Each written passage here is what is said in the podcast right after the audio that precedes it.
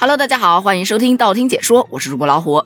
昨天看到这么一则新闻，说抖音将于三月一日上线全国外卖服务。这则新闻一出来，网友都炸了。这抖音的野心也太大了吧！但出乎意料的是，支持的声音还是会比较多一些。我们来详细了解一下。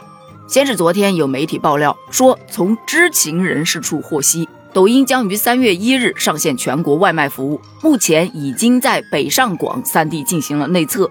同时呢，字节跳动的招聘官网已经挂出了外卖商品高级运营经理、外卖行业解决方案运营以及餐饮直播达人运营等高级经理相关职业。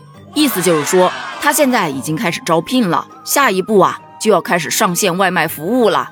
有小伙伴就调侃呢。看来呀，这美团和饿了么相互抗衡的日子要到头了，这意味着三足鼎立的混战就要拉开了。还有说，对于天天点外卖的我来说，这是一个再好不过的消息了。来来来，欢迎卷起来，价格战打起来！你还别说，真是这么个道理。平台越多，竞争就越大。那么作为消费者来说，谁的性价比高，我自然就会支持谁呀。不过与此同时，也有人表示担忧。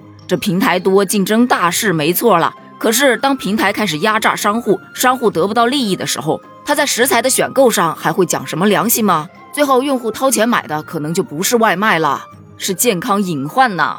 这么一考虑，好像还真是这么回事儿哈。于是呢，就有小伙伴给出了新的建议，咱们可以边做饭边直播，保证外卖是新鲜的。你想啊。咱们可以在直播间监督自己的菜制作的整个过程，保证它干净又卫生，吃起来也放心嘛。这个美团和饿了么还真不一定能做到，给了网红们一个新的思路啊。但其实我想说的是，这个思路已经不行了。为什么会这么说呢？是因为抖音在三月一日即将全国上线外卖服务这个新闻登上热搜之后，有抖音的内部人士独家回应称，没有三月一日全国上线外卖服务的这个计划。但是呢，抖音也确实在尝试外卖服务。它的这个外卖服务主要分为两个方面，一个是抖音与饿了么的合作，就是指啊，用户在刷抖音的过程当中看到了某个商品，觉得很有兴趣，非常想吃，那么他可以直接点击这个商品，就会跳转到饿了么抖音小程序，然后他可以直接在小程序里面下单支付，并且匹配饿了么的专有配送体系。这个说白了还是饿了么，没有什么太大的区别。但还有一种方式呢，就是刚才网友们想到的新思路。其实啊，这是在二零二二年的上半年，在疫情的背景下，有很多城市暂停了堂食，但是你可以点外卖呀。所以有大量的餐饮商家就在抖音尝试直播加自配送。但这个方式啊，势必会有弊端。比方说，来瞧一瞧，看一看了啊，我们家新鲜出炉的包子，来这一锅只能卖十份啊。前十名下单的顾客，咱们可以优先派送；后下单的，咱们就只能等下一锅了。那大家都知道，这说白了就是一种促单的噱头。送到你手上来的包子是不是那一锅，还真不一定。那同样的，抖音的后台是没有办法去监控配送的进度的，不像饿了么、美团，他们已经成熟了，我可以在后台看到骑手取单了没有，走到哪儿了，还有多长时间能送到我这儿。但在抖音上就不行，所以哪怕下了单，什么时候能吃到口，那得看天意了。于是，为了满足商家和消费者的需求，这抖音呐就开展了到家业务的试点，改叫了团购配送。据悉，目前这个项目是不支持用户自由点单的，但是你可以买商家搭配好的套餐。而在配送的方式上，它可以选择商家自己配送，也可以选择与顺丰同城啊、闪送啊，包括一些那个跑腿儿啊这些第三方的配送平台。我个人是觉得抖音的这一招还蛮高的，毕竟这个项目刚开始试验。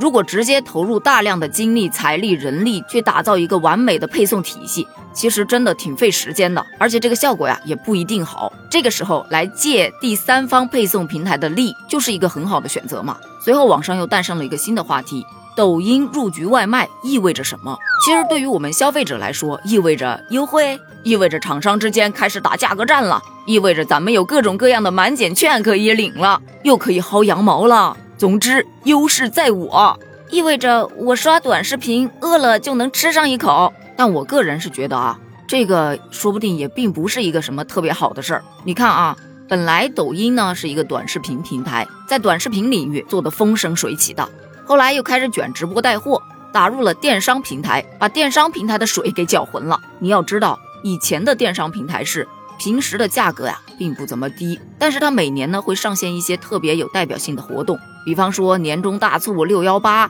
双十一等等的，这可是电商平台的固有套路。平时就把你吊着，让你对平台的促销活动有所期待。但是直播电商兴起了之后啊，这每天都是低价，直播间的价格战本来就打得很欢。如此一来，这几大电商平台也开始了直播电商，于是就造成了电商产业的大变革。到这里，抖音已经不仅仅能看短视频了，它还能购物。结果现在抖音又开始整外卖了。这直播外卖不知道会不会成为一个新的赛道呢？美团和饿了么会不会瑟瑟发抖呢？也有小伙伴就说：“哎，你猜啊，以后美团和饿了么会不会上线短视频呢？或者说他们会不会也开始搞直播外卖呢？这个咱还真不好下定论，只能说走着看喽。不过细想一下，还有一个问题，以后咱们手机里不会该只有一个软件就够了吧？它这都快要承包生活娱乐的一切了。我可以边刷短视频边购物，饿了还能下个外卖。”等外卖的时间，我还可以继续刷一下短视频，一天儿就这么过去了，就在这上面耗完了。我五彩斑斓的生活一下子给我整齐活了呗。还有特别损的小伙伴就说呀，你猜他会不会后续再上线一个打车功能呢？嗯，咱就是说一切皆有可能，因为昨天还有一则新闻是说抖音开始试水药品直播了。不过在这个方面啊，还是会有一些不同的声音，就觉得作为互联网大厂来说，还是希望能够有所创新的，不要老是在一些旧的领域去卷。那对此你又有什么看法呢？另外，美团的皮肤是黄色的，饿了么的皮肤是蓝色的，你觉得抖音的皮肤会是什么颜色的呢？会不会是五彩斑斓的黑呢？欢迎在评论区留言哦，评论区见，拜拜。